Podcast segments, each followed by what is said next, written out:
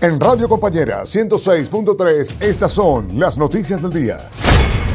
Juez declara en rebeldía a Murillo y López en el caso gases lacrimógenos. Comunicar a la opinión pública que el día de hoy se ha llevado una audiencia de medida cautelar con referencia al caso gases lacrimógenos, en el cual la autoridad jurisdiccional, previa revisión de los elementos de los actuados procesales, ha dispuesto a emitir una resolución de declaratoria de rebeldía en contra del señor Arturo Carlos Murillo Brigitte y así en contra del coimputado Luis Fernando López Julio. La juez Claudia Castro determinó declarar en rebeldía a los ministros de Defensa y Gobierno por el caso gases lacrimógenos ante su ausencia en la audiencia de medidas cautelares. En ese sentido, los efectos justamente que establece la norma procesal penal es que esta autoridad jurisdiccional ha emitido no solamente la declaratoria de rebeldía, sino también eh, las anotaciones preventivas en contra de los bienes de estos coimputados, la emisión del mandamiento de aprehensión y los efectos justamente eh, que conlleva esta declaratoria de rebeldía. ¿no? El exministro López y el exministro Arturo Murillo son acusados de la adquisición irregular con presunto sobreprecio de equipo antimotines. Longaric niega que ocultó una nota del Vaticano y aclara que el Papa no puede opinar sobre conflictos internos.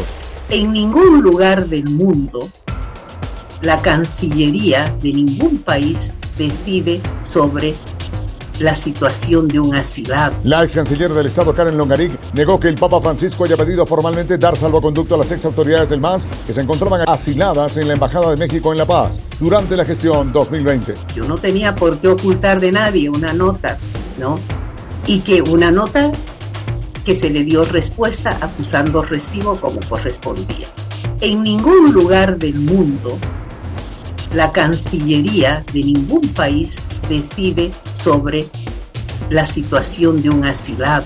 Según Longaric, si el Papa Francisco hubiese deseado enviar un mensaje al gobierno transitorio de Yanine Áñez, lo hubiera hecho a través de un nuncio apostólico acreditado en La Paz, situación que no sucedió. Se dio salvoconductos a Arce Catacora, también por instrucción desde el Ministerio de Gobierno para que salga Arce Catacora a hacerse un tratamiento a Brasil. Se dio salvoconducto a la hija del expresidente Evo Morales y a, y a dos o tres personas más. Juez rechaza acción de libertad del almirante Arce y pide que se convoque a declarar al expresidente Evo Morales, caso golpe. Lastimosamente, el Tribunal Constitucional o, la Sala Constitucional que ha sido la presidida por el doctor Portocarrero bueno, nos ha rechazado, nos ha negado la tutela. El abogado Roger Valverde, defensa del almirante Flavio Arce, informó que la justicia rechazó la acción de libertad del ex jefe de Estado Mayor, quien se encuentra con detención preventiva en San Pedro por el caso golpe de Estado. Y eh, con el argumento de que eh, tanto los señores, el señor Bocari y, eh, y el juez habían aplicado adecuadamente la norma y por lo tanto no nos han concedido la tutela.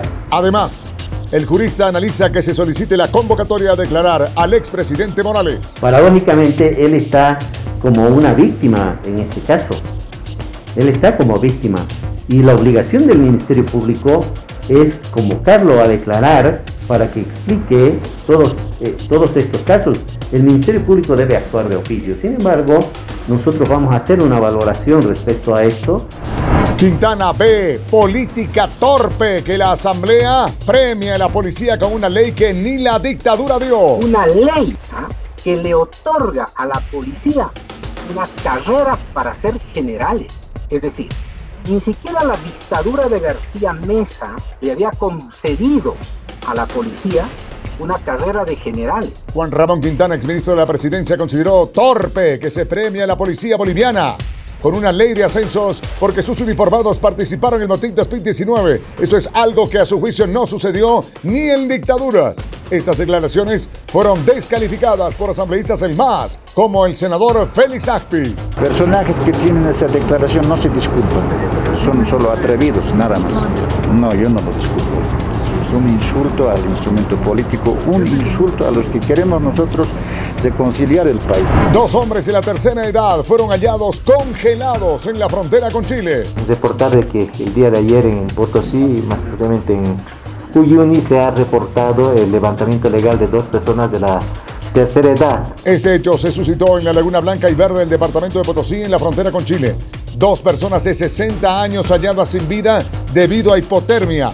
Las bajas temperaturas y las nevadas son las causantes en esa región. Esta información fue dada a conocer por el coronel Alberto Aguilar, director nacional de la Fuerza Especial de Lucha contra el Crimen. De acuerdo a las informaciones, se tiene conocimiento de que el fecha 24 de junio, a porción entre las 03 AM, comunarios de la Laguna Blanca y Verde informan a los eh, conductores de motorizados que transportan personal hacia Chile de que existiría una, dos personas eh, fallecidas. Al menos 90 desaparecidos en edificio que colapsó en los Estados Unidos. Por lo menos cuatro personas murieron tras el derrumbe. Más de 90 están desaparecidas, entre ellos varios latinoamericanos. Todavía tenemos al menos 99 desaparecidos.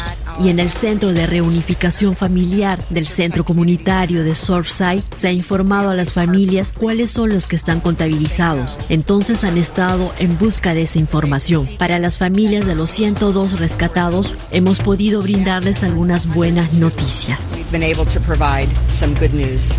La alcaldesa del condado de Miami-Dade, Daniela Levin Cava, dijo, el edificio tiene 12 pisos y más de 130 unidades.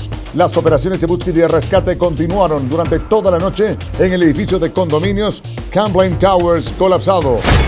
Soy Pablo Llano. Estas y otras informaciones las encuentras en la red de Noticias Compañera, nuestras redes sociales de Radio Compañera 106.3 y página web www.radiocompanera.com.